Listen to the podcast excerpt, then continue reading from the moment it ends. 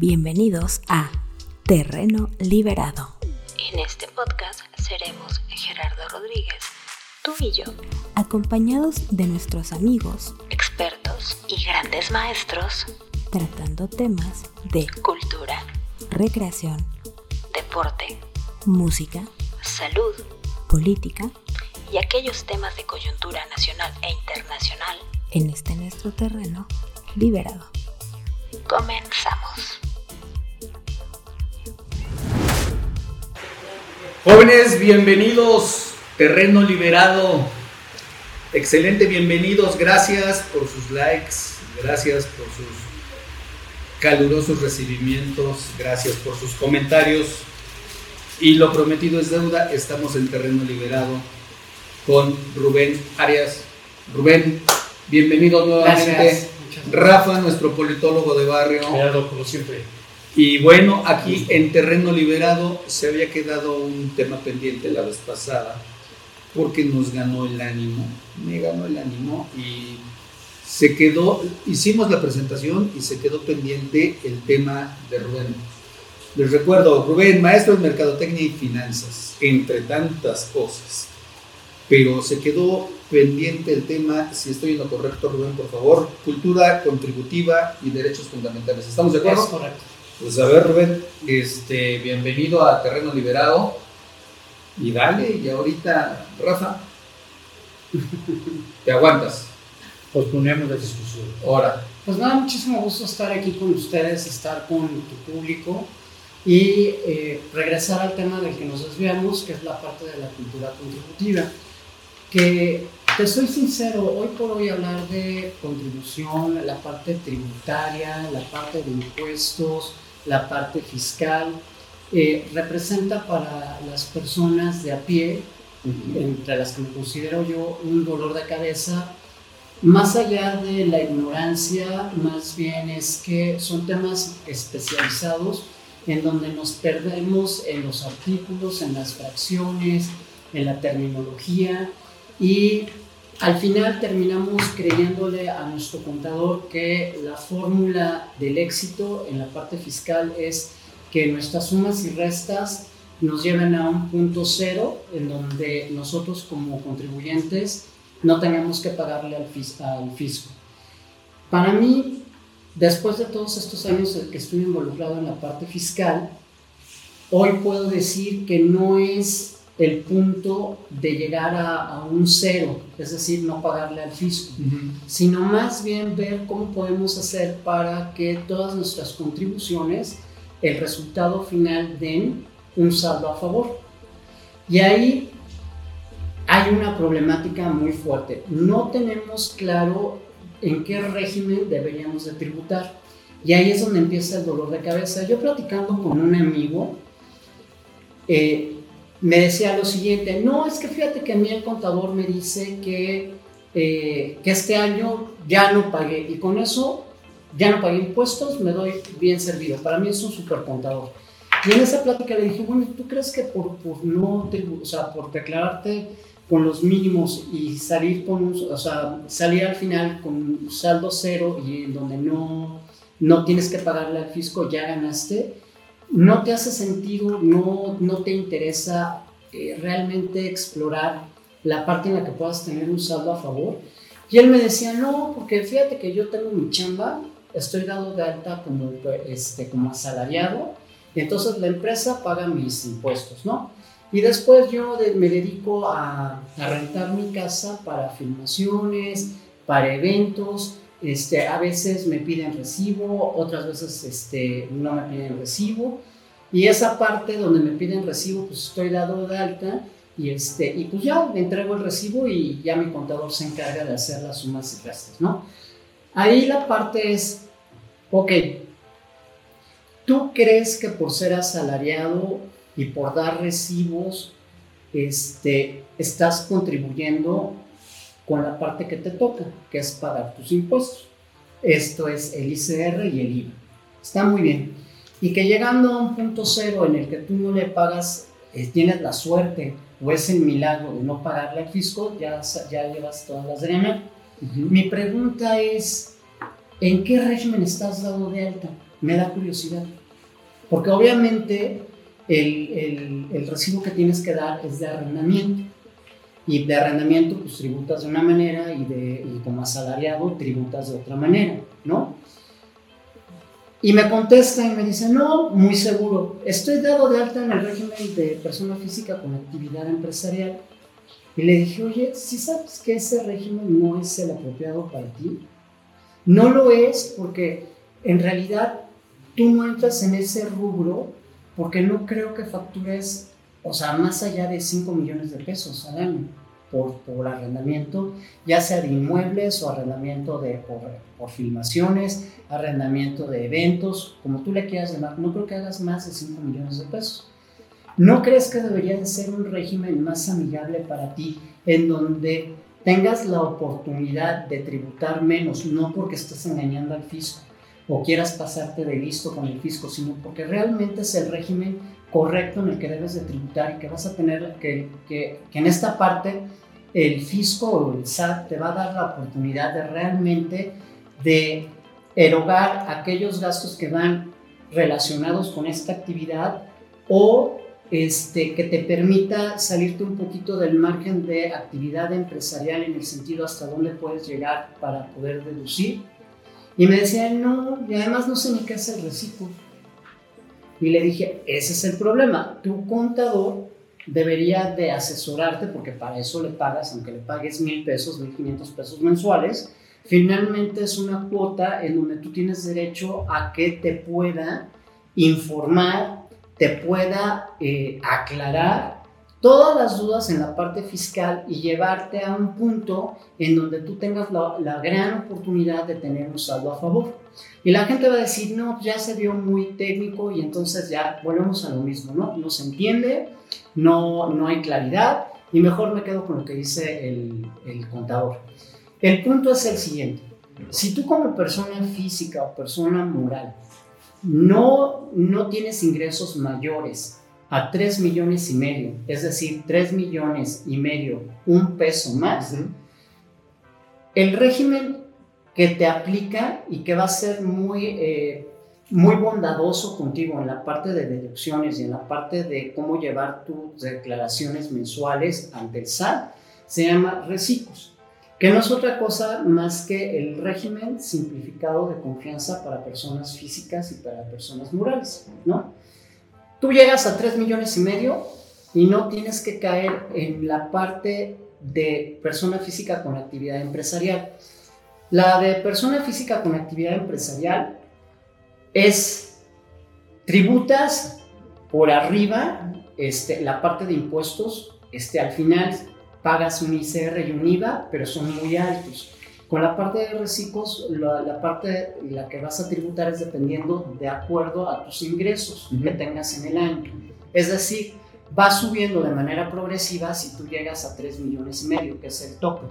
Pero conforme vas este, eh, recibiendo los ingresos, pues no es lo mismo que vas a tributar si tú en el año eh, ganaste 100 mil pesos que 3 millones y medio. Esa es la gran ventaja que tiene el, el de reciclos, ¿no?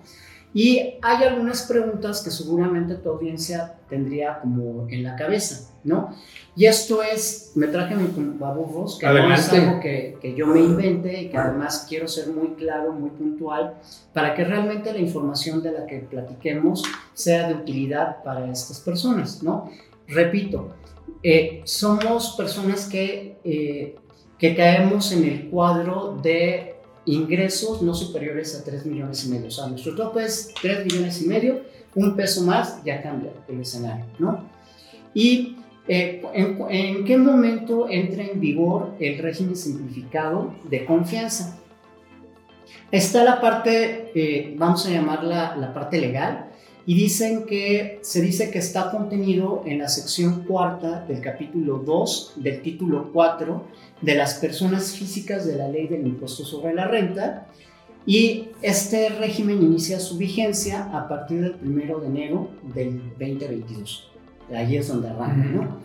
Mucha gente no lo conoce y los contadores siguen terqueando en que el régimen correcto para ti es, vuelvo a repetir, el de persona física con actividad empresarial. Y suena muy bonito, pero tributas más, ¿no?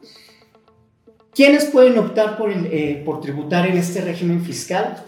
Todas las personas que realicen únicamente actividades empresariales, incluidas agrícolas, ganaderas, pesqueras y civícolas.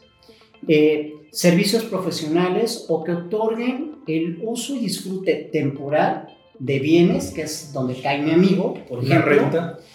Y siempre que la totalidad de los ingresos obtenidos no vaya este, arriba de los 3 millones y medio por el desarrollo de esas actividades. No sé si hasta ahí quedó claro o fue como muy, eh, este, muy técnico. ¿Tú, cómo, tú, ¿Tú me lo entendiste? ¿Me lo cachaste? Yo sí lo entendí. Es decir, en palabras mortales, si tú te dedicas a la agricultura, a la pesca, este, a la parte de, este, A la parte ganadera o civícola, o te dedicas a, rentar tu casa, tu departamento, este, ya sea como un Airbnb o rentarlo para estudiantes y este, o para grabaciones o para eventos y que estás obligado a dar un recibo, pues no es lo mismo que tributas con un recibo de actividad empresarial o un recibo de arrendamiento que por un recibo, ¿no? Ahorita explico cuál es la manera de tributar. Y si nos vamos a la parte técnica que debe de uno de conocer es aquellas personas que ya se encuentran tributando en el capítulo segundo de los ingresos por actividades empresariales y profesionales o bien en el capítulo tercero de los ingresos por arrendamiento y en general por otorgar el uso o goce temporal de bienes inmuebles del título 4 de la ley del ICR y que desean optar por el por el régimen de reciclos, eh, lo podrían haber hecho a partir del primero de enero del 2022. Si en este momento tú estás en el régimen, cualquier régimen, este, incluido el de actividad empresarial, no vas a poder hacer tu cambio sino hasta el siguiente año, en enero. Tienes todo enero para poder hacer tu cambio. Antes no, porque no te lo permite la... Porque es un año fiscal, ¿no? Tienes que cerrar años fiscales, claro. Entonces, eh, te tendrías que esperar hasta el siguiente enero para poder hacer tu cambio. Pero vale la pena que una vez googlees o, le preguntes a tu contador cuál es este, el régimen de reciclos, eh, qué tienes como, qué posibilidades o más bien, qué alternativas como ventajas tienes para poder este, erogar gastos, para poderlos comprobar y, y hasta dónde te puede beneficiar, ¿no? Después, sí. ¿Y, por qué esa, esa, esa, esa, camisa de fuerza?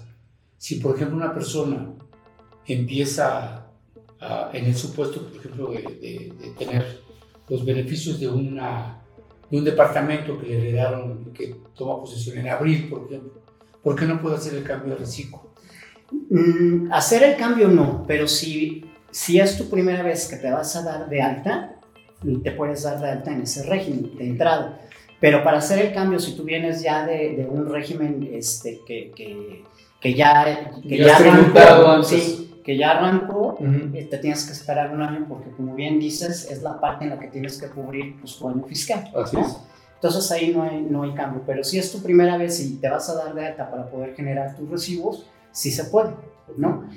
Era como lo que platicábamos tú y yo, que este, tú estás en el régimen, eh, ¿cómo se llama? Como persona física con actividad empresarial, estabas muy orgulloso y estás muy orgulloso y convencido de que es el régimen correcto para ti. Y la pregunta que te hice, que te dejó mudo, es, ¿realmente ganas, o sea, hasta 3 millones y medio de pesos? Legales. Él lo gana en dólares o arriba. ¿Legales? sea legal o no sea legal, porque la parte no legal al final, y ojo, esa parte en la que creemos que el SAT no se va a dar cuenta, sí se va a dar cuenta por el simple hecho de que todas las operaciones o depósitos que tengas en una cuenta de débito o, en tus cuentas de, tarjetas de crédito, el, el, SAT las visualiza. Entonces ahí no hay congruencia entre lo que dices que ganas, lo que dices que gastas y, y lo que gastas, ¿no? y además lo que ingresa a tu cuenta. Ojo, ahí hay, hay que tener ahí mucho cuidado. Ahí hay, ahí hay algo, cosas del diablo. Este, eh, ya no supe en qué quedó, pero si yo pago mi tarjeta de crédito, eh, hay, hay, un depósito que llega de mi, mi, mi quincena me la depositan a una tarjeta de débito y luego yo de ahí pago mi tarjeta de crédito, por decirlo. Y es una pagadera de impuestos por todos lados. Ah, Esa es una. Sí. Y dos, si llega mi quincena a una a la cuenta A y yo tengo cuenta A y cuenta B en diferentes bancos y por X razón yo le quiero hacer una transferencia de cuenta A a cuenta B mía, también hay un pago de impuestos. Claro. Y, y- y además eh, te lo tipifican de repente porque si no notificas los ingresos a cuenta B, este, te lo tipifican como lavado. Sí, O Pero- como- no como lavado, como evasión. sí. Porque no los declaras y, y- y dices, oye, a ver, si, si conmigo entraron 10 pesos y esos 10 pesos lo mando 5 a un lado y 5 al otro, este, es doble pago de impuestos. O sea, está difícil ahí, ¿no? Ahí voy a compartir para ti, para ti Rafa y para nuestra audiencia, voy a compartir un tip A ver, que nadie se lo conoce y que hay que platicarlo con su contador. apúntenlo, apúntenlo. ¿Qué pasa? Esto que me estás mencionando tienes toda la razón. Me agarra uno y dice, oye, por todos lados pago impuestos. Sí. El punto es el siguiente. ¿Qué pasa cuando tú, como bien dices, transfiero de una cuenta a otra cuenta y entonces me lo toman como que es un ingreso y entonces tengo que pagar impuestos? Pero ¿qué pasaría si tú de una cuenta a otra tú mismo te prestas? Y lo marcas con, con tu contador de que de tu cuenta tal te estás prestando dinero, ¿no? para hacer pagos de cuentas de, de tarjetas de crédito que te están cobrando un interés alto. Mi pregunta es la siguiente. ¿Cuántas veces tu contador, eso que pagas tú de intereses, te lo ha reflejado como eso, como un interés por pagar? Y que el fisco reconoce como algo a tu favor. O sea, para el fisco esa parte de intereses representa la posibilidad de que el fisco te lo tome para, para un saldo a favor, una devolución a favor. ¿Le entendieron? Yo no. A ver, otra vez. Otra Ahí vez. te va. Tú pagas de tú tienes tarjetas de crédito Sí. y te cobra la tarjeta de crédito, vamos a llamarlo así, el 43 o 45% de, de, de interés anual. ¿no? Eso es lo que normalmente Sí. podrías estar pagando. De ese 45%, alguna vez tu contador te ha reflejado ante el SAT que esos intereses por pagar se deben de reflejar como algo a tu favor para una deducción que ayude a tu saldo a favor. Que yo sepa, no. Y sí se puede. Eso es, eso es algo como cuando estás en otro país, que no sé si apliquen todos, que Aplica tienes, en toda- México. que tienes todas las compras y antes de que, se- de que regreses a tu país, regreso. este, te regre- puedes, puedes ir con tus tickets y, y reclamas como todo tu el manifiesto. Es Claro, un manifiesto. claro. Eso es en frontera. así es. Y este es algo similar, pero aquí sin tener que engañar al fisco, la parte, o sea, la parte derecha tributaria, y esa es parte de la cultura contributiva, es decir, si tú pagas intereses, esos intereses tienen que reflejarse en tu saldo a favor, en la devolución que te hace el SAT. Eso es a favor tuyo. Sí, claro. Pero los contadores, la mayoría, por razones que no conozco, pero que me queda claro que no es, eh, no está como dentro de sus actividades por el pago de mil pesos o mil quinientos pesos de su cuota mensual, entrar en el meterse a hojas de cálculo y poder hacer esas sumas y restas correctas. Y en realidad esos, esos eh, intereses por pagar no es algo que sume, es algo que resta, restan. pero a tu favor. Claro. Ahora, hay otro punto. Si tú tienes dos cuentas, manejas dos cuentas este, en un banco, cuando tú haces transferencia de una cuenta a la otra, tú puedes decir que de esta cuenta te estás prestando a ti para pagar intereses. Ujú. Y entonces esta parte de la cuenta, al ser un préstamo, ante el fisco se refleja como algo a tu favor.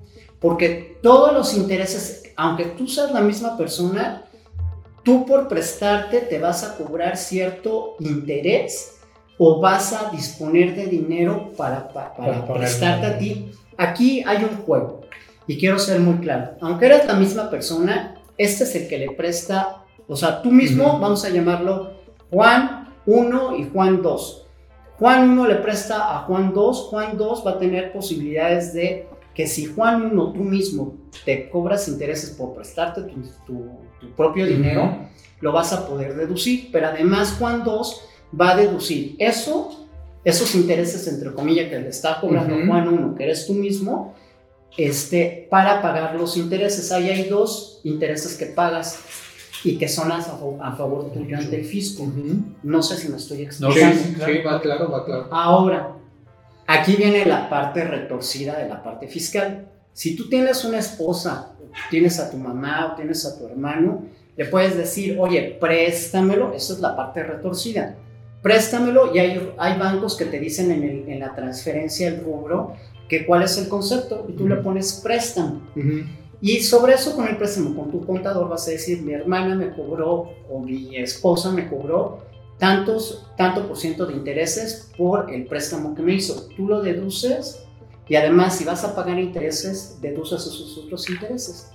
Esa es la parte retorcida Está y la parte, eso. de la parte derecha. Ahora, nadie conoce que los intereses de las tarjetas de crédito o eh, lo que pagas por, eh, de créditos en el, en el Infonavit o pagas créditos este, hipotecarios, créditos este, por, eh, ¿cómo se llama? por la compra de un coche en arrendamiento, todo lo que sean créditos que generen intereses, aplica a tu favor siempre y cuando los declares. Claro. Pero ese es el dolor de cabeza. Tú cuando llegas con el contador porque tienes prisa, porque no lo entiendes, o porque tu contador ya está en una mecánica de que ya nada más dame lo que se puede y yo te digo que sí se puede y que no se puede, y se lo dejas a tu contador. regular, ¿no? Y entonces tu contador dice, ya tiene un programa y entonces mete todo lo que en su programa le sirva y ya no le quiere echar lápiz.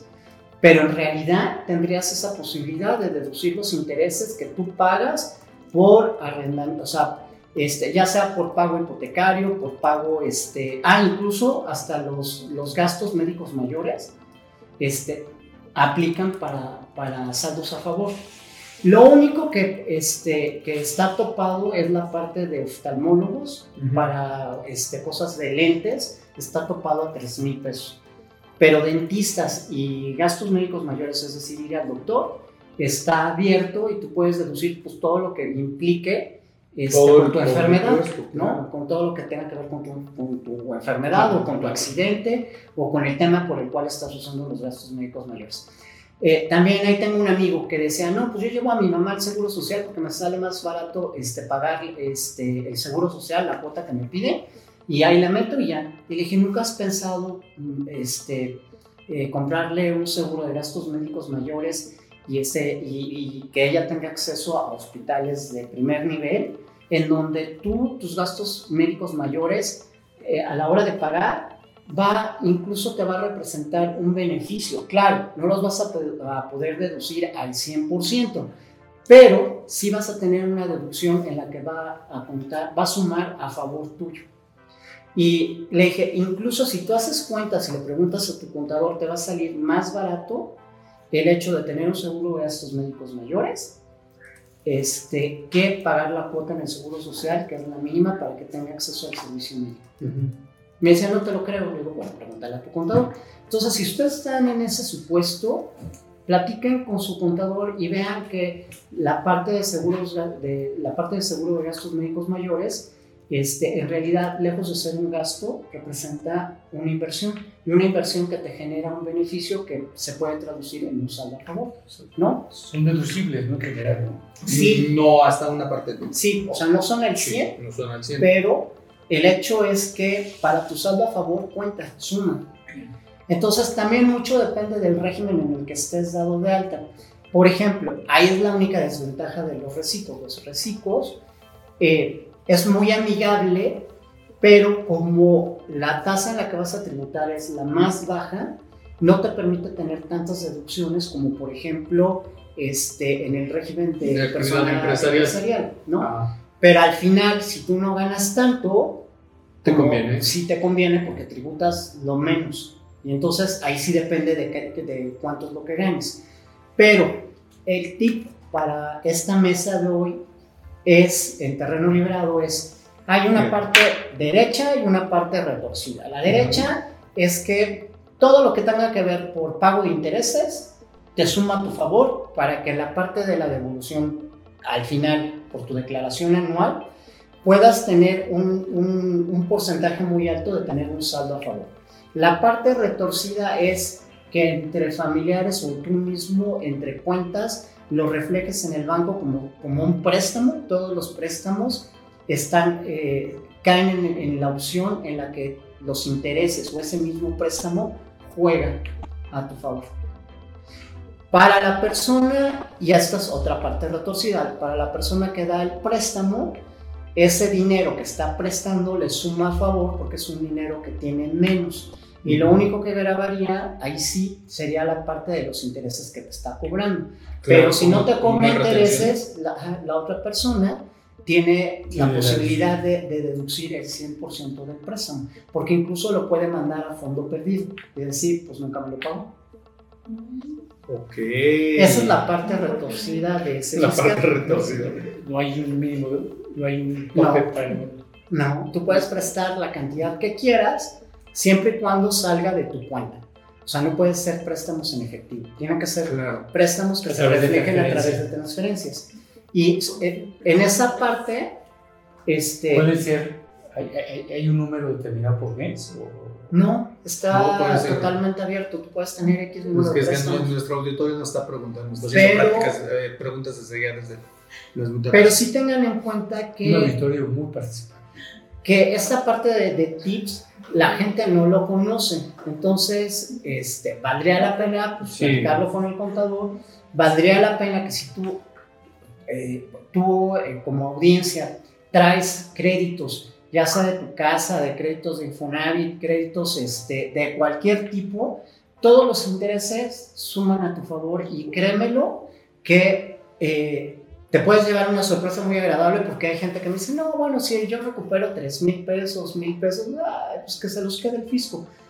Yo creo que hoy por hoy, si tú puedes recuperar parte de ese dinero que, que, que te puede ayudar, creo que hoy, hoy en estos tiempos de, de más allá de hablar de una inflación, hablar de una deflación, que es donde todo mundo te da menos por lo que tú compras, Sí.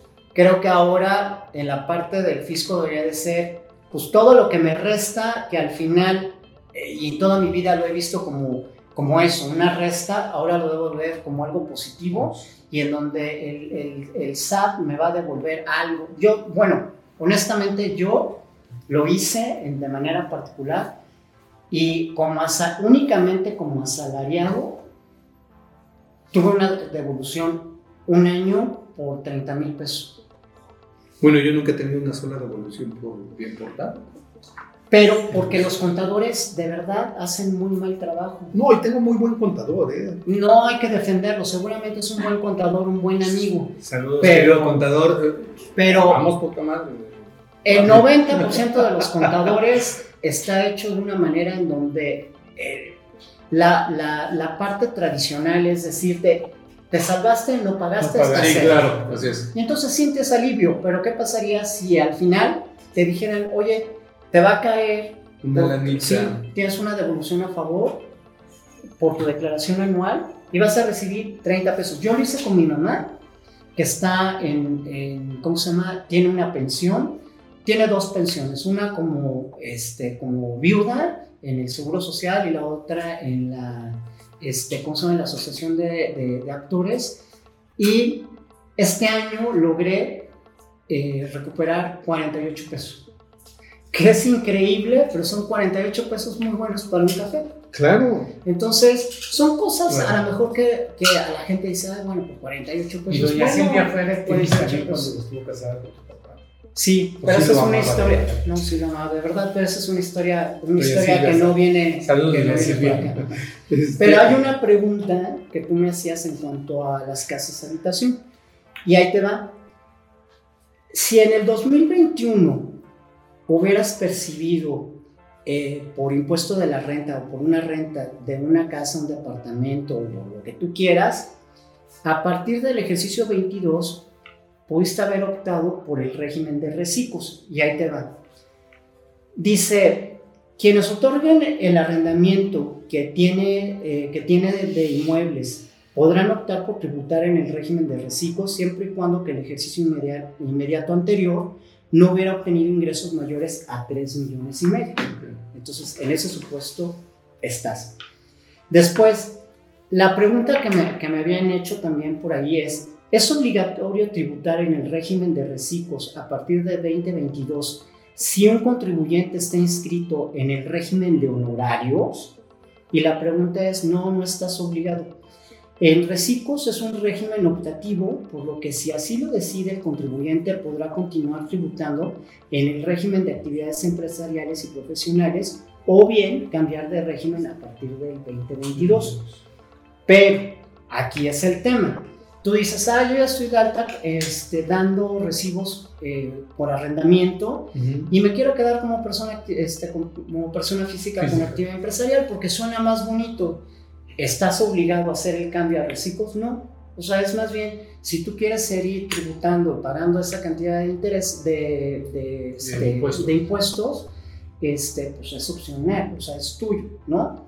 Después, otra pregunta que tienen por ahí es, ¿pueden optar en este régimen quien apenas van a iniciar operaciones? Sí, era lo que te decía, o sea, si tú vas apenas a darte de alta en el, en el SAT, puedes darte de alta desde el principio ahí, teniendo en cuenta que no vas a generar ingresos mayores a 3 millones y medio. Y después tenemos otra pregunta que también es muy común. ¿Se puede optar por el, reciclo, o sea, por el régimen de reciclos si además obtienes ingresos de otro tipo?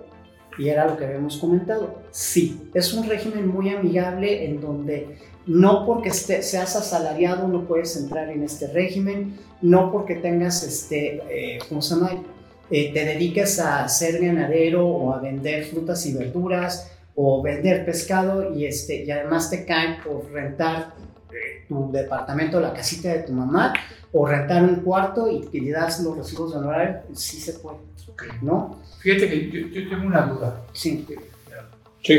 Este, y, y para todas esas actividades nuevas que están surgiendo en la comunidad LGBTI, métete, no sé, más, perdón, este, es importante que tú los invites a que te consulten, ¿no?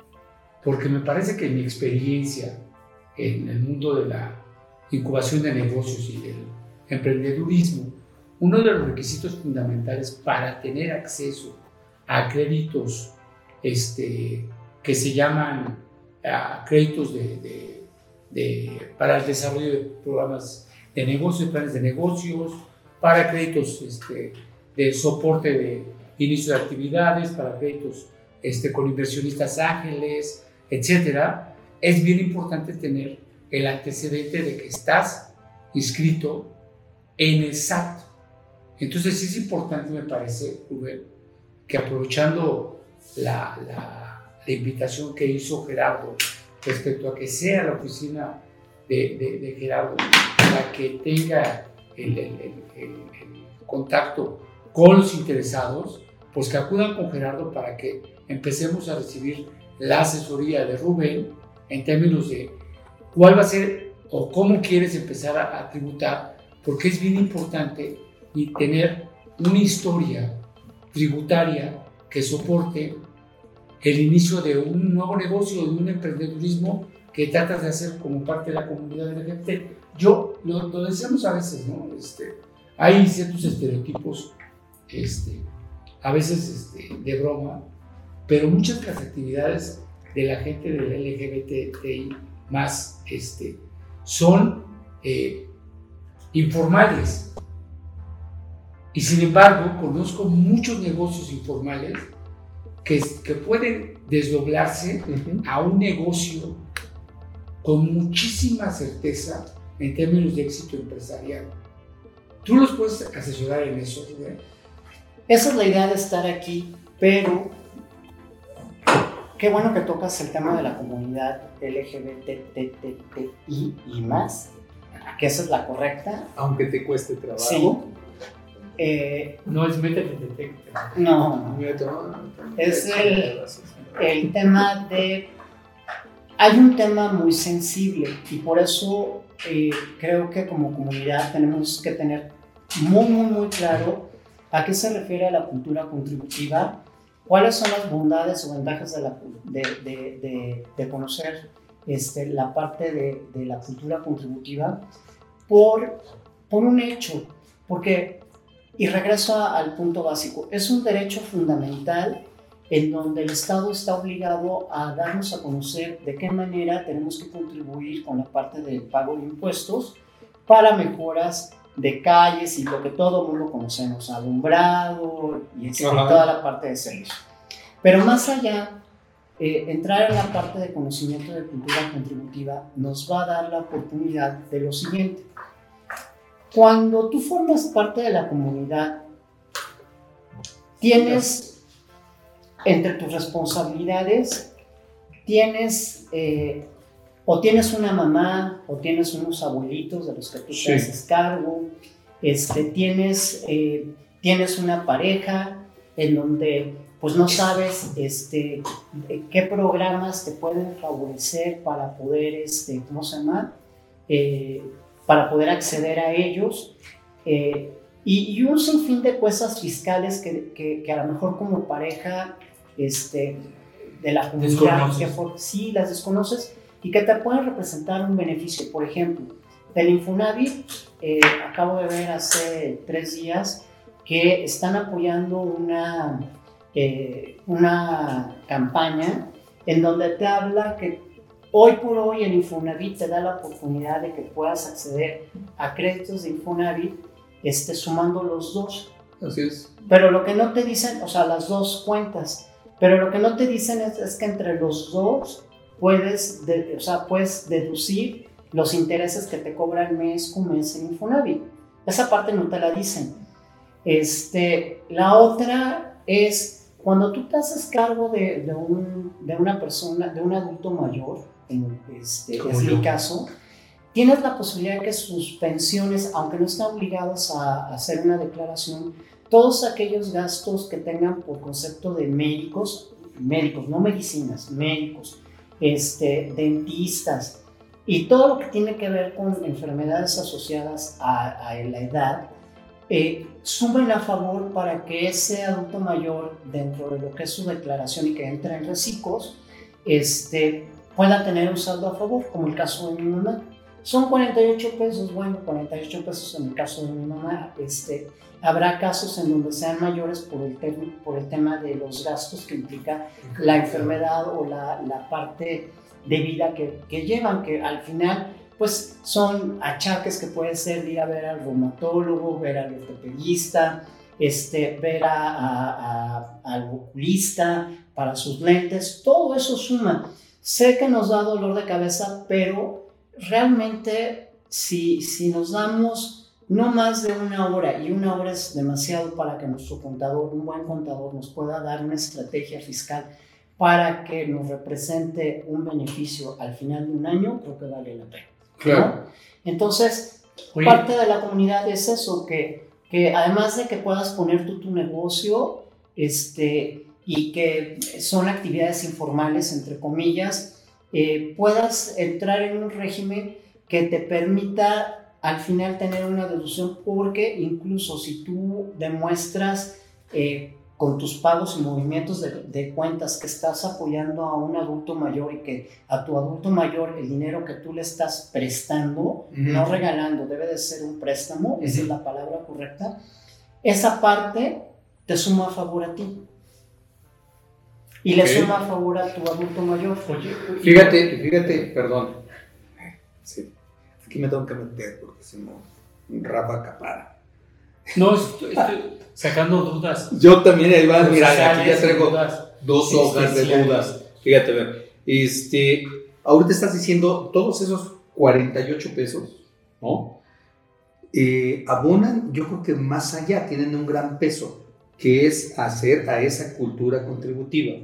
Porque el hecho de que tú empieces a cambiar el chip de la gente, de la ciudadanía, donde dices voy a recibir 48 pesos, los estás motivando para que esa evasión o ese no registro, esa no declaración de impuestos cada vez vaya siendo menor y no tengas que ser el malo de la película donde, donde forzosamente este, este, Claro. esa- esas campañas inquisitorias de los 70 de pagas impuestos o, o te jodo, ¿no? Sí, claro.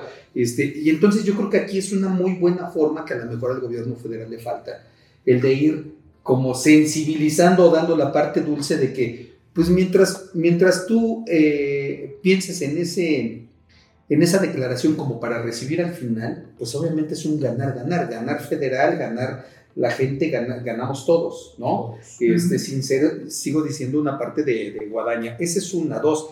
Y antes de que se me olvide, eh, teléfonos aquí en terreno liberado para que hagan contacto con Rubén 55 89 51 51 99. Tu correo. Es yariasx arroba yahoo.com. A ver, otra vez, otra vez. Es y Ajá. arias Di el x arroba yahoo.com. Ok. Y, y dos preguntas. Tiene Bueno, aquí. no, no quiere decirlo. No, le, le vamos a hacer un correo más sencillo, ¿no? O el Le correo. vamos a hacer un correo más sencillo. uno que le Un hicieron- correo Oye. Tiene Sí. le hicieron en. Sudáfrica, pero Sí. no. Pero Bueno. da pena decirlo. Está bien. Y, y ahorita decías tú algo del Infonavit. Y e inmediatamente me vino a la, a la- a la cabeza una, una amiga, que es hoy la delegada regional en la Ciudad de México, Pati Ortiz Couturier, un saludo. Pues que estaría muy bien que viniera a explicar o que nos dé cita y vamos a, a, las oficinas para ir Claro que sí. pimponeando ese asunto de, de- de préstamos, pagos de, de impuestos y demás. Y entonces yo estoy muy seguro que la gente le va a encontrar un motivo más allá, ¿no? Este, y podemos desdoblarnos ahora en ese apoyo también para el Infonavit y para recuperar toda esa infraestructura y ese, ese instituto que de repente ha quedado medio pasmado y que... Pero, pero además, Gerardo, fíjate que, que algo que estás sacando. Pero aquí la utilidad tiene que ser también como parte de tu enriquecimiento de la actividad política que tú realices.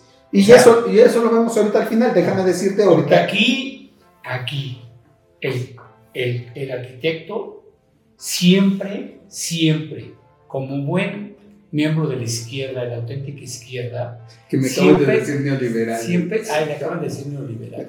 Panista. Porque está hablando de impuestos, entonces, Sí, sí, sí. pues, es- o sea, el impuesto es parte del- de los Chicago Bulls, ¿no? O sea, paguen, etcétera, etcétera, etcétera. Pero no me salgo, no me salgo. Y, y- y, a ver, no me salgo del tema. Tengo dos cosas más, este, Rubén. Una, eh, ¿cómo puedo pensar en un puesto en, en que de veras tengo un peso fuerte, 17 y tantos pesos, si, si no existe esa cultura contributiva y si por un lado, medio me estoy desviando del, del- del tema, Ya salió y, y si por otro lado, este, exacto, y si por otro lado, este, no estoy echando yo desde, desde lo federal, a lo mejor estoy echando a andar la planta productiva o la industria o demás. No sé si a lo mejor me estoy yendo muy lejos, pero qué tanto pudiéramos ayudar con una muy buena cultura contributiva como para empezar a, diría tu presidente, echar a andar ese elefante, como dice, este animal reumático, como dice, ayudarlo a caminar. no quiero. Este, y, y la otra, y la otra, ¿qué pasa cuando tú llegas a, a cortarte el cabello pagas en efectivo? ¿No? Este, eso, eso no entra, no, no- no lo vas a depositar. Luego llega, llega el, el- el suministro del shampoo para la peluquería y lo pagas en efectivo. Digo, yo sé que en algún momento se bancariza, pero antes de que se bancarice da 50 mil vueltas muchas veces. Y hoy eh, hay unas, hay unas eh, mecanismos que ya tienes tu terminal, Ah, ok. ¿no? Tienes tu terminal y ahí pagas directo, lo cual facilita. Tienes a todos realmente bancarizados, te, das, te vas dando cuenta de cómo va, cómo sube, cómo baja el dinero. Pero también hay una, de repente, una, un cobro de comisión 3% o algo así por utilizar eso. Que no debería de ser porque eso es a cargo del establecimiento. Pero es. ahí te va. ¿Qué pasaría si en lugar de pagar en efectivo, pagas con tu tarjeta de débito o mejor aún con tu tarjeta de crédito? Porque a- al momento tú de pagar una tarjeta de crédito, con tarjeta de crédito, te suma a favor porque es un, ga- o sea, es un gasto en donde el interés que probablemente te van a cobrar, porque la mayoría de la gente no pagamos el total de, nuestro, de, nuestros, de nuestras compras del mes, esa parte de interés proporcional que te cobran es lo que te va a sumar a favor. Y además es el dinero que tú pagaste se refleja dentro de tu contabilidad porque es un dinero que de lo que recibiste por salarios o por, por algún Sí. tipo de ingreso, lo estás reflejando como un gasto. Entonces, más allá de pagar en efectivo, yo sería la- mi recomendación sería pagas con tu tarjeta de débito o pagas aún mejor con tu tarjeta de crédito y con eso contablemente suma a tu favor. Entonces, no hay que hacerla de, de inteligente, hay que hacerla de astuto. Y mi abuelita decía, y es algo que voy a compartir contigo, ser inteligente no quiere decir que tengas las de ganar, ser astuto siempre vas a encontrar el camino correcto para sacar lo mejor de lo que andas buscando. Hay alguien, hay alguien, lo, lo leí hace poco, donde decía, a ver, yo no, yo no pago con mi dinero. Yo, yo vivo y pago con el dinero de los bancos. A ver cómo está eso. Obviamente está hablando una persona de tener un capital trabajando en el banco donde te da un interés ahorita máximo del 10%, ¿no? Anual, este, a número cerrado. Necesitas tener una gran cantidad ahí como para que de ese interés anual tú puedas estar pagando tu tarjeta de crédito mensual de lo, de lo que, de que gastas mensual. Entonces decía, a ver, yo, yo vivo con la tarjeta de crédito y la pago con los intereses que me dan el banco. Esa es una apreciación totalmente incorrecta. Te voy a decir por claro, porque esa es la que está rondando en boletos, claro. Y ahorita yo opino en eso también. El interés que tú recibes en el banco, hoy por hoy, que es del 11%, 11 punto y cacho, no es más de lo que te da, este, de lo, no es más contra lo que te cobran un banco por el interés. Sí. Siempre los créditos, la tasa de interés va a estar por arriba Arriba. de lo que realmente te da el banco. Aquí la estrategia es y, y, eh, sería, yo vivo de mis tarjetas de crédito siempre y cuando las tarjetas de crédito las pagues en el- en tu- antes de tu fecha de corte. O sea, que no generes intereses. Ujú. En el momento en el que estás generando interés, ya, eso ya, ya te resta. Sí. Aunque al final, como bien lo dije, esos intereses los puedes deducir, se puede reflejar en un saldo a favor al final. No es lo mismo que tú usas tu tarjeta de crédito, pagas en el mes y contablemente dices, yo en el mes gasté tanto, hice pago de tarjeta de crédito. Y entonces eso para el SAT es una operación transparente, ¿no? Pero decir que, que pagas los intereses y que después de pagar los intereses vives de tus tarjetas de crédito, eso es falso. Ok. No, eso es engañarte.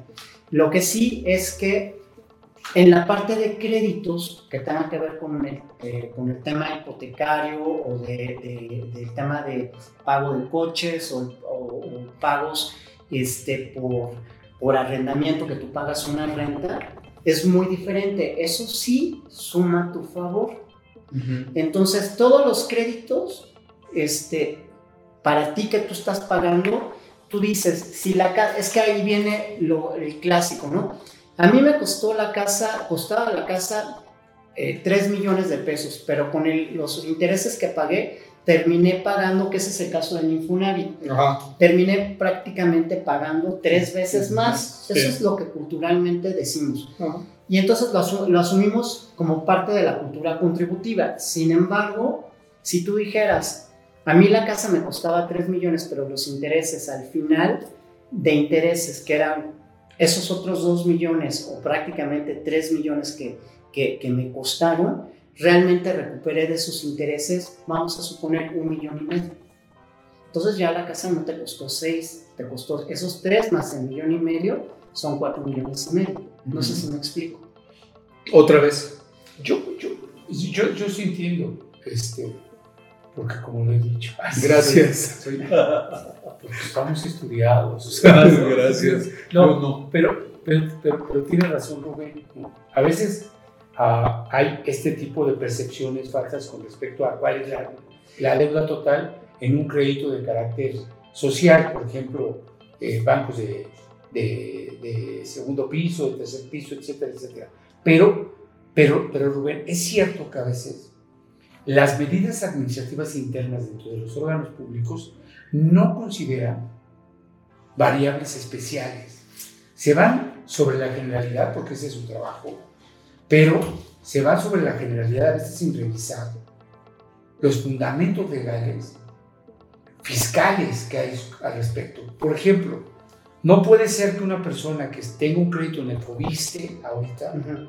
es, no sé, yo la última vez que, que tuve nociones de cuánto te prestaba el, el Fobiste te prestaba 350 mil o 400 mil pesos dependiendo de la categoría, pero es la categoría más baja, digamos. Y resulta que hoy están pagando muchos de los, de los, de los servidores públicos que accedieron a ese crédito, están pagando casi eh, millón y medio de pesos de su crédito total. ¿Por qué, Rubén? Porque eso es un pago, es, es, es un crédito, es un dinero que no tenías que al final eh, esa institución te está aportando y te está cobrando ese interés. Pero aquí viene a donde quiero llegar. Cuando tú tienes un, un crédito, te resignas a decir, bueno, es que no tengo el dinero, pues pago el crédito y voy pagando mis mensualidades. Y esos intereses pues vas sumando y al final pues es lo que tengo que pagar. Esa es la parte de resignación. No debes de resignarte a pensar que esos intereses tienen que quedar de tu lado, sino que contablemente tenga que sumar a tu favor. A lo mejor no es el 100, seguramente no es el 100%, pero va a ser, va a ser una cantidad inferior a la que al final llegas a pagando. Es decir, si tú decías la casa vale 3 millones y al final voy a pagar 5 millones y medio o 6, el doble, porque el interés era altísimo o porque se movieron las tasas, porque eran tasas flotantes, no tasas fijas, igual que los coches, dices, bueno, pero lo pagué en cómodas mensualidades con el interés. No hay que resignarnos, hay que verlo como de ese interés pude recuperar la mitad y la casa ya no me salió en, en- efectivamente en 3 millones, pero me salió en 4 millones y medio. Es muy diferente decir tuve que pagar al final 6 millones y eso es lo que pasa con el Infonavit. Ujú. Este, la otra, hablando ya del Infonavit y hablando de, de temas de Afore, cuando increíblemente, ese es un tema este, que nos va a tocar vivir a ti y a mí, que estamos muy cerca de, de los sesenta y tantos para poder recibir ya nuestras aportaciones. Cuando tú recibes de, de- de tu cuenta de Infonavit o de tu cuenta de Afore, al final cuando te, ellos te, cuando te, van, te van a pagar, te van a descontar impuestos. Pero mi pregunta es, ¿tú sabías que mes con mes de, de tu Afore o de tu cuenta Te de Infonavit te van descontando los impuestos? claro. Entonces aquí, ¿Es aquí doble? pagas doble impuesto, Sí. pero la gente no lo pelea porque dice, bueno, ya recibí el dinero, ya para qué me meto en Ujú. problemas.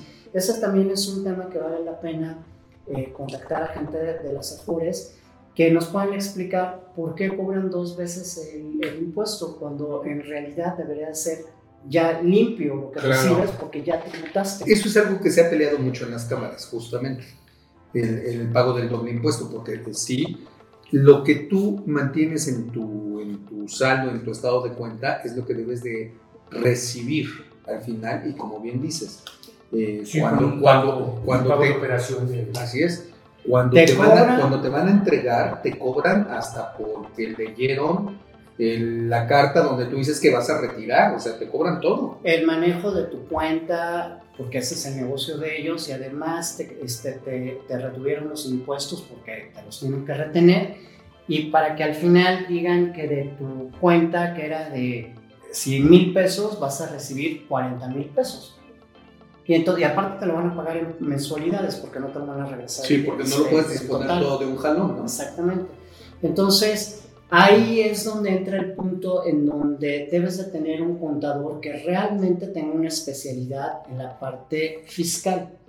Porque esa doble tributación con una persona experta en tema fiscal este, se mata y realmente logra, sí, a través de, de- no de un juicio, pero sí de una aclaración en donde, este, donde vas a, a- a ingresar un oficio en donde le haces ver a tu Afore y a tu, a- al Infonavit que tú ya te, ya te habían descontado, pero para eso es muy importante tus estados de cuenta que recibes este, durante el año para demostrar que efectivamente te, te, te descontaron esa parte de interés. claro.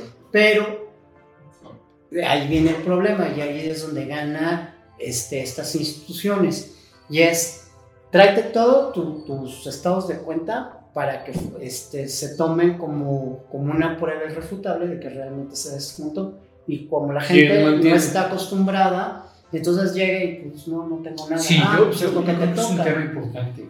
es un tema importante porque hemos visto las Afores como una, como una, este, una cantidad de dinero ahí que realmente no le, pon, no le ponen mayor atención porque parece que es como una dádiva del, del Afore que te está administrando tu dinero. No, no es una dádiva. A ver, que- es que no te lo está administrando, güey. Le está apostando en otros lados con tu lana. Exactamente. Eso No está lo está bien. administrando.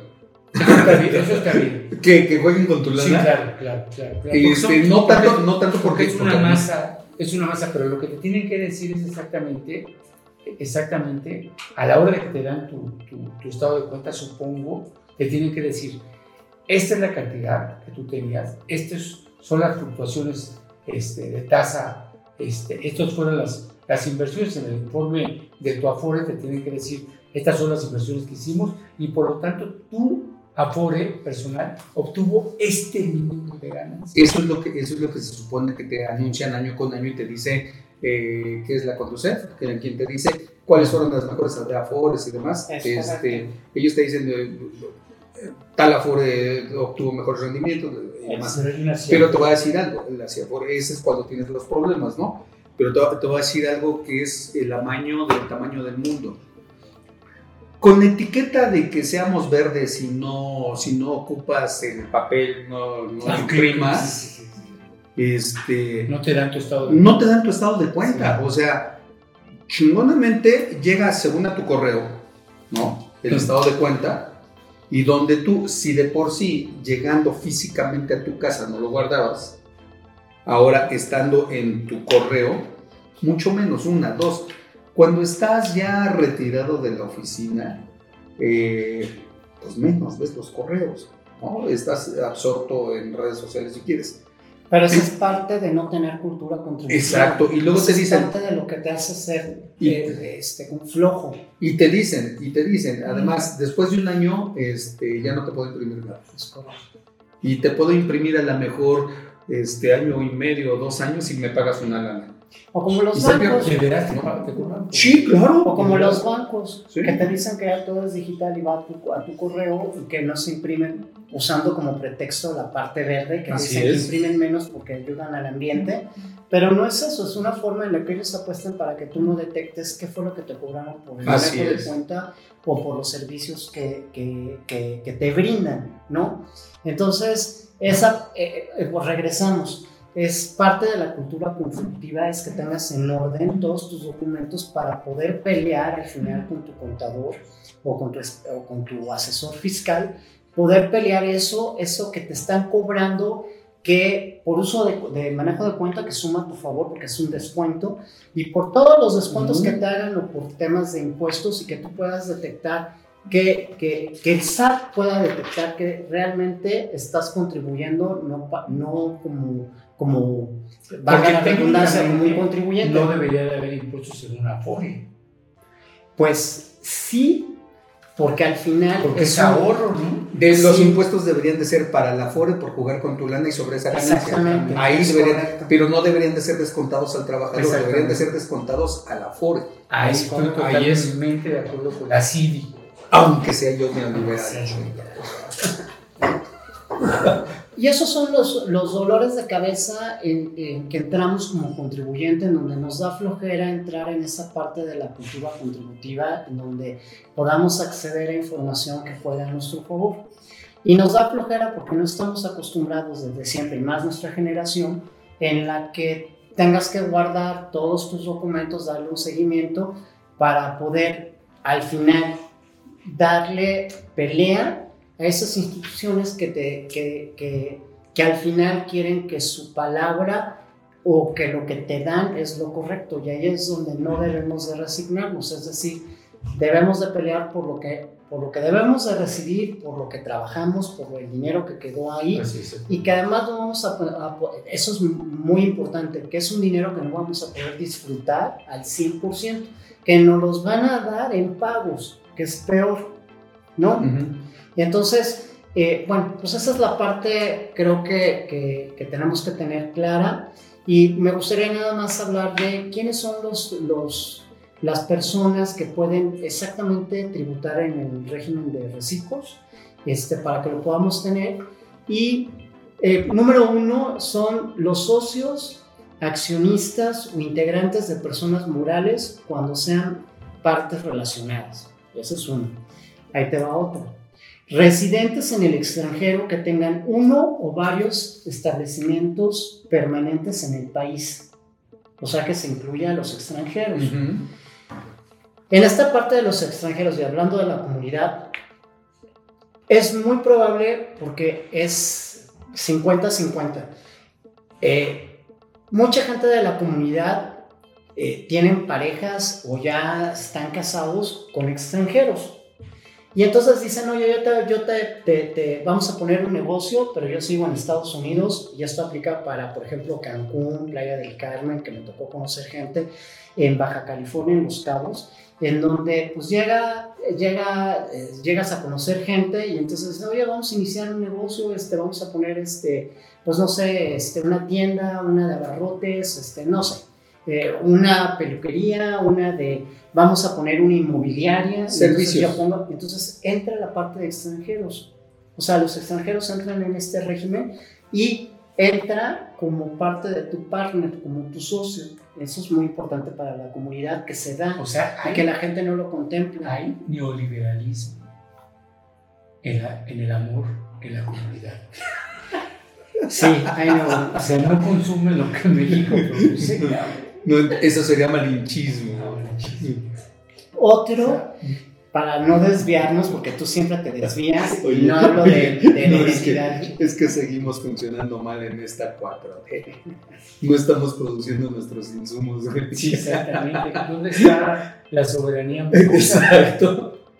Pues en la comunidad siempre ha sido como un punto Ah, eh, que habla de, de- de trascender en tu vida personal. El hecho de, de conocer extran- un extranjero o una extranjera, hablando de la parte de la comunidad, porque te, te brinda una posibilidad real, acceder a una mejor vida. claro. Pero hoy, como juega el tipo de cambio a favor de los extranjeros, entonces los extranjeros ya no es como en los ochentas, que te decían, vente a vivir conmigo y te voy a dar una mejor vida. Ahora es, tú vente acá y entonces este, vamos a tener una, una mejor vida porque con el tipo de cambio vamos a vivir mejor, tú vas a vivir mejor. Y este, eso también aplica incluso para los adultos mayores o jubilados de- de- de- del extranjero se vienen para acá. El amor. Claro, sí. Y eso está padre. Está padre poder conocer a alguien que independientemente de, de que me gustas y de que nos gustamos o de que eh, tenemos un tema de vida parecido, que se vengan a invertir acá, pero aparte, o que se quedan un tiempo allá y que te mandan tu lana y, para que te vayas a, a verlos y, o vengan, es, oye, pues sabes qué, pues más allá del tipo de cambio y que me estés manteniendo, mejor inviértela acá y como extranjero este, puedes acceder a un Qué régimen en donde vamos a ganar los dos, Eso ¿no? es bueno, ¿eh? Y en donde si tú me prestas extranjero a mí, pues este, a mí me conviene porque vamos a decir que me pagas intereses, esa es la parte retorcida y vamos a tener un saldo a favor, ¿no? Y además Pues, le es- pagas, ¿no? Sí, bueno, además ahí pagas una cuota en cuerpo que se paga con mucho gusto, ¿no? Las o- Digámoslo como debe de Y esa no es parte retorcida. Terreno liberado. Ah, güey.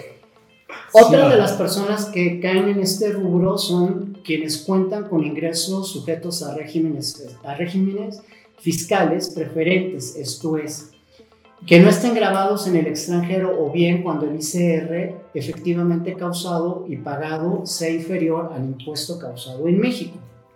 No sé si queda claro. Sí. Después está eh, las Es- Es muy personas... difícil, ¿no? Porque eh, la tasa impositiva en Estados Unidos es muy baja y en México es un poquito más alta. ¿no? Sí, pero ahí depende de, Y hay compensación. Ahí te, ahí- sí, ahí te va. Hay programas, Ujú. y esto quiero meterlo, eh, hay programas de, de, vamos a llamarlo así, eh, en YouTube, de, que tienen que ver con chismes, y lo voy a decir puntual, hashtag este, chisme no like, hashtag Jorgito Carvajal, que muchas veces cuando hablan, que por cierto saludo a Jorge Carvajal, que se me hace fuera de serie. Saludos, Jorge Carvajal.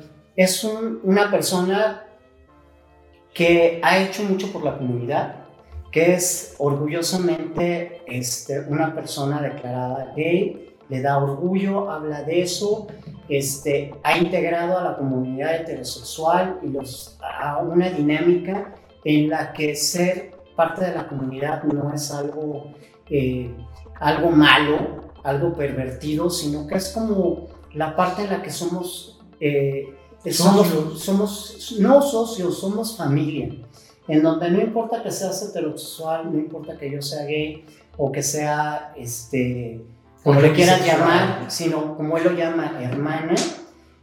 Y es una hermandad, o sea, una hermandad en Ujú. donde un heterosexual con, un, este, con una persona de la comunidad pueden convivir y además tener una convivencia sana. Y regresando al tema, él eh, ha, ha tratado de ilustrar y de iluminar o de orientar a la comunidad y a los heterosexuales en temas fiscales. Sin embargo, les ha faltado conocer la parte fiscal.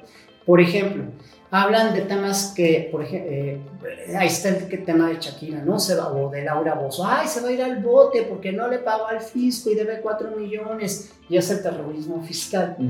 Este, pero por no haber pagado y, este, y, y ahora Shakira debe en España y ya la llamaron y la van a meter al bote porque no pagó allá y Piqué la involucró. Es la parte en la que, donde tributas, donde tienes tú tu base, que en este caso de Shakira sería Colombia, o vas a tributar en. Barcelona. en, en Barcelona, que es donde estás viviendo.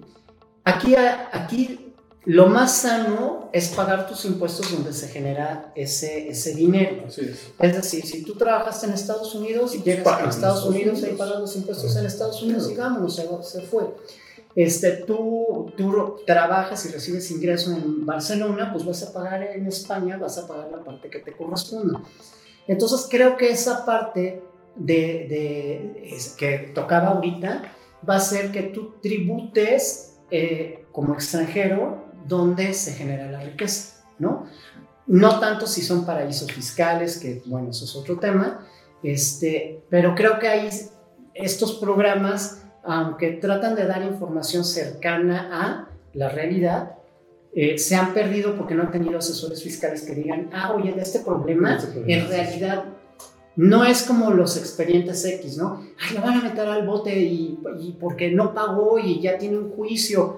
No, señores, es dónde generas la riqueza, dónde generas ese ingreso y es donde pagas, tienes la opción tú como contribuyente de pagarlo ahí, en el país de origen, donde se origina ese ingreso, o en, la, en el país donde tú resides, ¿no? Entonces, porque si no, entonces estarías Pero además tributando en dos Shakira, lados. Shakira Ya facturas. se lo merece, ¿no? Ah, ya factura. facturas. No solamente ama, factura por ese amor. Y ahí hay un punto. Uh, Cuando, cuando ganó, cuando todo lo que subió los videos que, que subieron, este, se subieron y que factura, la pregunta es, ¿paga impuestos de eso? O sea, queda claro que gana, pero gana impuestos y dónde los paga. Exacto. Entonces, incluso un amigo eh, tuvo suerte y en un video que subió tuvo X número de visitas y YouTube le dijo, ¿sabes qué? Por el número de visitas, ¿no te gustaría ser persona moral para poder acceder a más vistas, pero además ganar más y nosotros te vamos a pagar?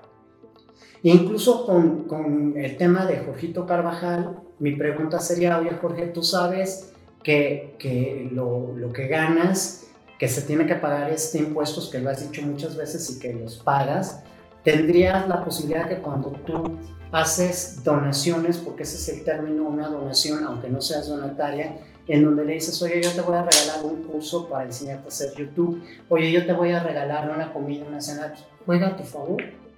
Porque realmente todos esos youtubers que apuestan a su audiencia y le retribuyen algo a su audiencia, lo ven como, como algo, eh, como una dádiva como Ok. algo que se merece su audiencia, pero sin, y que es a costo de ellos, a cargo. Pero ¿qué pasaría si esa comida, eso, esos regalos que das, ya sea en cursos o en lo que tú, en lo que tú estás generando, lo pudieras eh, demostrar ante el fisco que, son, que pues es un gasto y que juega a tu favor, ¿no? Pero ese es el tema de la tribuza- de tributación y esto estamos, bueno, regresando al tema, si tributas en el extranjero o tributas en México, ¿no? También caen en ese Como supuesto. parte del. Hay- hay. Sí, sí, Aquí sí. hay otra parte, ya para terminar rápidamente. Ok. Todos aquellos que tengan que ver con honorarios a miembros de consejos, directivos de vigilancia, consultivos, administradores, comisionarios y gerentes generales. Es decir, si tú a mi contador me pagas con, este, por honorarios, pues también caes en el rubro- puedes hacer este, caer en el rubro de- del régimen de reciclo. ¿no?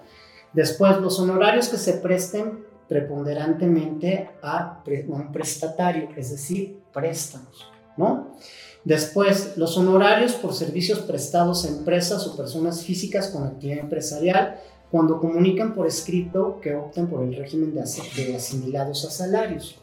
Y finalmente las personas físicas con actividades empresariales que comuniquen a su prestatario que optan por el régimen de asimilados asalariados. ¿no? O sea, yo trabajo en una empresa, yo le tengo que avisar a mi empresa donde yo presto mis servicios que además me voy a dar de alta en el régimen de reciclos. ¿no? Es, es un aviso que das para que puedas tener la opción de poder tributar tanto como asalariados, donde te descuentan todo y puedes, este, Y puedes estar. eh, tributando y tener Correcto. beneficio como reciclo. Eso no lo sabía. No, no, y es un excelente. No, eh, Porque, sí, hemos aprendido. ¿eh? el- yo creo que el tema sigue dando y dará para muchísimo más. Ahora, cada caso es en particular, Ajá. pero yo lo que le ofrezco a tu audiencia es que a través de ti podamos tener reuniones en tu oficina, si estás de acuerdo, y poderles prestar el servicio de orientación este, para poderles decir cómo tienen que caminar. Tú díselos. cómo poder, este, poder acceder a esos beneficios y cómo, cómo conocer esa parte de la cultura contributiva que, repito, cada caso es especial, ¿no? Eh, pero hacer un traje a la medida y ese traje a la medida que te funcione, si es que tú apoyas a tus adultos mayores, si apoyas a familiares, si tienes créditos, eh, en fin, o sea, realmente cómo sacarle provecho a este régimen, cómo, cómo sí contribuir en el pago de tus impuestos. Ya no importa si realmente el Estado los aplica o no los aplica para beneficio de uno, eh, pero pensemos en lo que nosotros podemos recibir al final eh, de un año. ¿no? Y como, y esto es realmente, Gerardo, como esto es una mesa eh, donde participamos de muchos temas, también desde el punto de vista político es muy importante que por primera vez una gente se preocupe por un territorio específicamente político-electoral para que tú seas también de alguna manera un aglutinador, un, un- un gestor especializado en este tema y tú tengas bien identificado cuáles son, cuál es la comunidad que, que, que- que va a acudir a ti. Y cómo les podemos no solamente hacer este tipo de, de, de- de trabajo especializado, sino también cómo podemos relanzar en una segunda etapa negocios, actividades, este, una serie de cuestiones que son muy importantes para reactivar, no solamente desde el punto de vista político, un- este, una referencia este, geográfica territorial, sino también de alguna manera para que te identifiquen.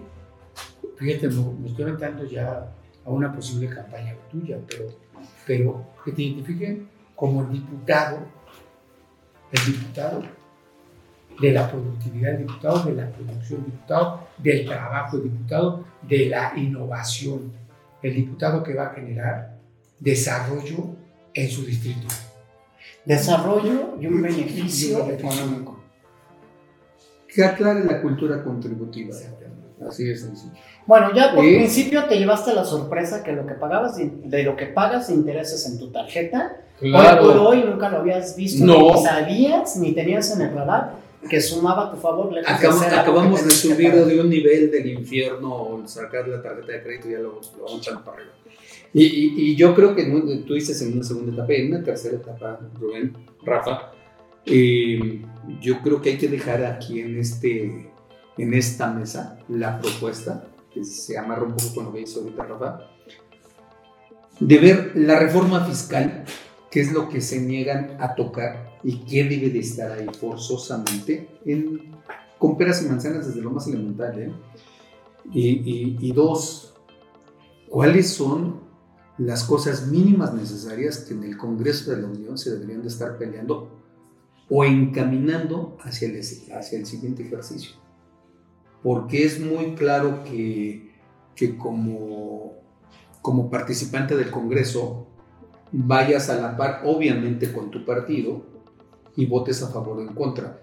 Pero, pero está muy lejano todavía, como decíamos en el capítulo anterior, quién levante la bandera. Quién asuma esa bandera y que diga, a ver, vamos por ese rumbo, vamos por ese cambio, vamos por esa integración. Necesitamos quitar estas cosas. O cuando estas menos, partes. Gerardo, que mínimamente cada diputado reconozca sus realidades particulares y discuta a partir de esa realidad particular estos compromisos. ¿no? Claro. ¿Hacia dónde voy yo como diputado del distrito X. X de, de Perico de los Palotes? Porque no puede ser posible, no puede ser posible que se hagan procesos legislativos de verdad, en donde muchos, con- gracias a ti conozco varias gentes del PT, en donde seguramente hay ciertos resabios sobre los últimos acontecimientos en, en la Cámara de Diputados. ¿Por qué?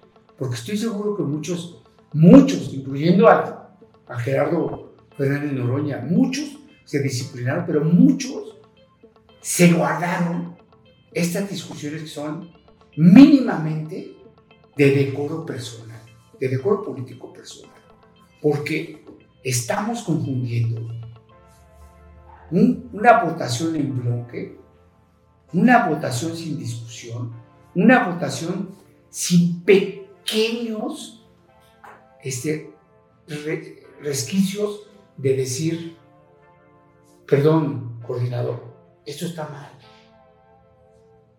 Arreglémoslo. Antes de subirlo a la votación, arreglémoslo. Procesalmente, arreglémoslo.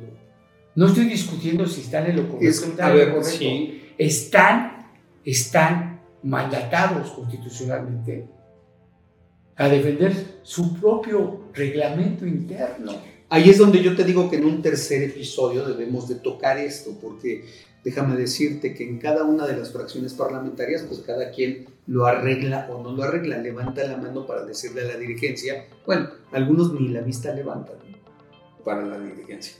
Eh, yo te puedo hablar por el caso muy particular en nuestro, claro que hay discusión y análisis y demás, desgraciadamente todavía somos fuerza minoritaria en suma con las izquierdas. Y ahí es donde tenemos que empujar y aprovechar ese hueco para nosotros ir sumando fuerza desde este lado. Eso sí, eh, yo creo que en este tercer episodio, eh, en esta tercera parte, sí necesitamos tocar, empezar a aterrizar dónde debemos apretar esas tuercas, ¿no? Porque sí necesita convertirse en ley, sí necesita Claro. cambiar, sentar las bases y decirte algo. Si el, el camino es cuesta arriba, pero si, como en, to- como en todos los cambios, en todas las construcciones, si una reforma fiscal que viene de arriba hacia abajo no se quiere llevar a cabo por compromisos nacionales, internacionales, por presiones, por lo que quieras, lo que sí se puede hacer es que poco a poco, de abajo hacia arriba,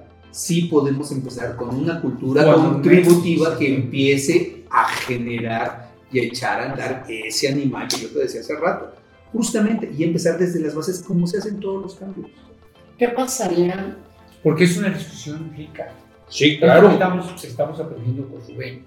Es una discusión en donde hemos tocado un punto muy sensible, porque la comunidad de contadores es una, es una comunidad profesional muy bien organizada. Tiene Sí. uno de los colegios profesionales más fuertes que hay en, en- en- en- en México. Pues es que imagínense si no existiera ese colegio que sea, de este país, de No, todas maneras. es, es impresionante, ¿no? Porque acuérdense que no solamente hacen esta parte de, de la minería de datos, hacen también auditorías especializadas, auditorías forenses, auditorías de peritaje, intervienen en un montón de cosas y van subiendo de nivel los contadores, ¿no? Pero me parece que esta parte, Gerardo, esta parte ya ha llegado un momento en que, en que la madurez de la, de, la, de la transformación propuesta por este gobierno entre a un momento en el cual se tiene que llegar a, a la crítica y se tiene que llegar también a la reconsideración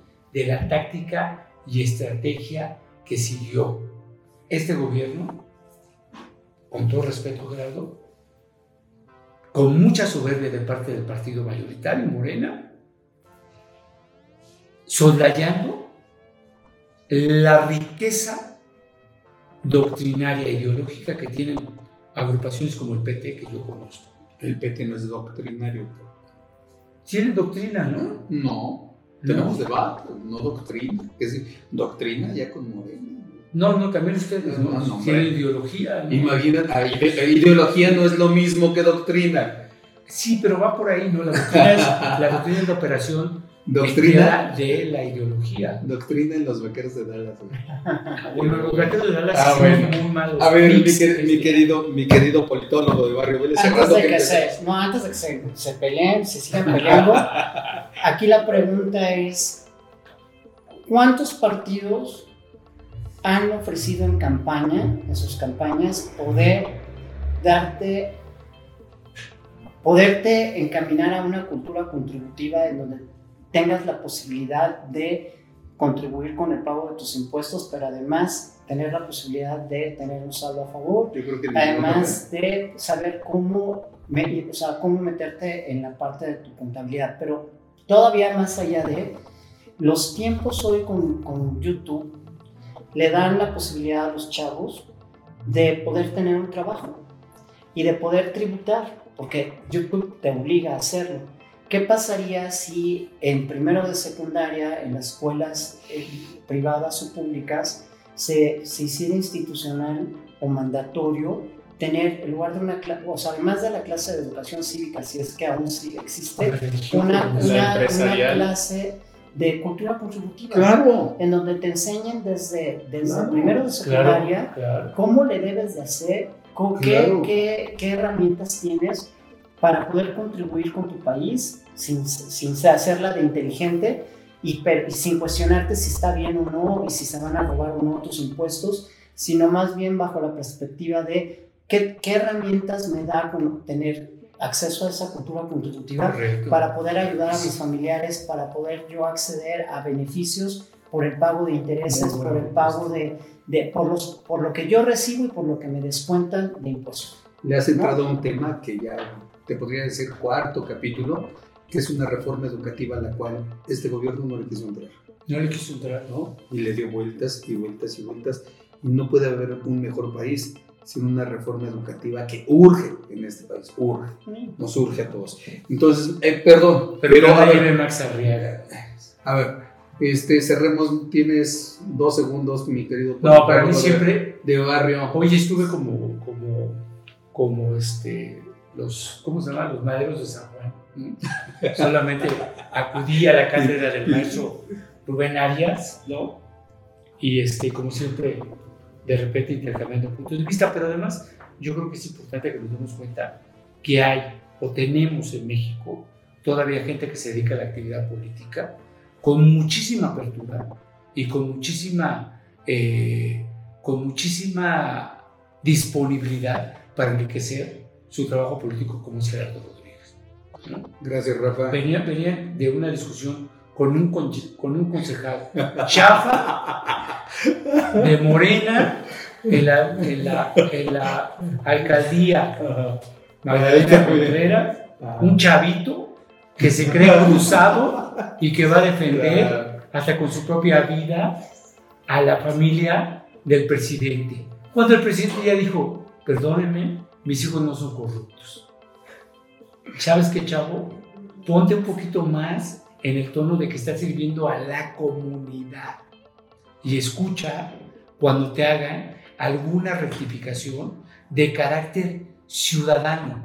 No es de carácter político, no todas las discusiones ciudadanas son de carácter político, son de interés inmediato. Mi calle, mi casa, mi alumbrado, mi seguridad, mi, mi, este, mi perro, el vecino que es, que es intolerante, el vecino neurótico, en fin, la cotidianidad es más importante a veces que tus fantasmas este, ideológicos, hermanito. Doctrinarios. Doctrinarios Esos son y doctrinarios. fanatismo impresionante para tu corta edad, hermano. Tienes 30 y tantos años, no te eches a perder tan chavo. Gracias, Rafa. Rubén, Pues a mí me gustaría pedirle a tu audiencia, tu audiencia. nuestra audiencia, Ajá. Que nos pudiera compartir en otras plataformas, este, marcando hashtag, eh, para, para también nosotros eh, hacer uso de programas que tienen que ver con, con programas de espectáculos o, programas, este, eh, vamos a llamarlo así, programas de chisme, que, eh, que en realidad no son chismes, son realmente programas de, de, de espectáculos, que nos puedan eh, voltear a ver para hacer una sinergia, para poder eh, voltear a ver al partido de trabajo, específicamente verte a ti como una opción en la que podemos asesorar a esas personas, este, básicamente a los locutores, para poder resolver dudas del tema fiscal, pero también para poder acceder a sus audiencias y poderlos encaminar hacia esa cultura contributiva donde se dé un beneficio, ¿no? Claro. Y donde se vea que el partido de trabajo, más allá de lo que se puede entender como un partido más, pues ver, marcar, hacer la diferencia, ¿no? Como el partido que realmente está preocupado, en este caso a través de ti, preocupado por hacer que la gente tenga, eh, tenga acceso a esa información para conseguir un bienestar, Correcto. ¿no? Que ese es el fin de vida, ¿no? Claro. Bienestar. Y bueno, eh, por mi parte, bueno, agradecerte. Compártanos, por favor, y que de todas maneras van a aparecer aquí los correos, las redes. Estamos en todas las plataformas. Se me queda un, un- un tema ahí para el tercer capítulo y todos los que hagan falta. ¿Qué pasa con la lana que llega a las tarjetas de los programas sociales? ¿no? O sea, ya llega de impuestos a una tarjeta, a un banco, y donde tú dispones y nada más te ponen dos o tres candados que no puedes, como joven o como tercera edad o lo que sea, no puedes gastar en, en algunas cosas. Pero ahí hay una duda, porque también toda esa utilización, hacia dónde se va, pagas impuestos, no pagas impuestos, No, recuperas, no, lo vamos a ver, lo vamos a ver en la tercera, ¿no? Este, y bueno, eh, ha sido un, un- un episodio sumamente interesante y tenemos que entrarle, regresar y entrarle a la cultura contributiva, a los derechos humanos y aterrizarlo en la comunidad LGBT, TTTI más, sobre las propuestas que vienen o debe de haber en este Congreso para que se aterricen en este país, Ok. ¿no? En un bienestar general. Es ¿Estamos de acuerdo? Totalmente. para sí. allá debemos de ir, sin colores a lo mejor ya en el Congreso partidistas, porque es de un bien común Así es. para todos los mexicanos, es de un bien común este asunto, y sin fanatismos. Y pues bueno, jóvenes, yo soy Gerardo Rodríguez, Rafa, Rubén, politólogo de barrio, maestro de mercadotecnia, Gerardo Rodríguez, terreno liberado. Pórtense mal, cuídense bien, les quiero. Chao. Compártanos. Bye.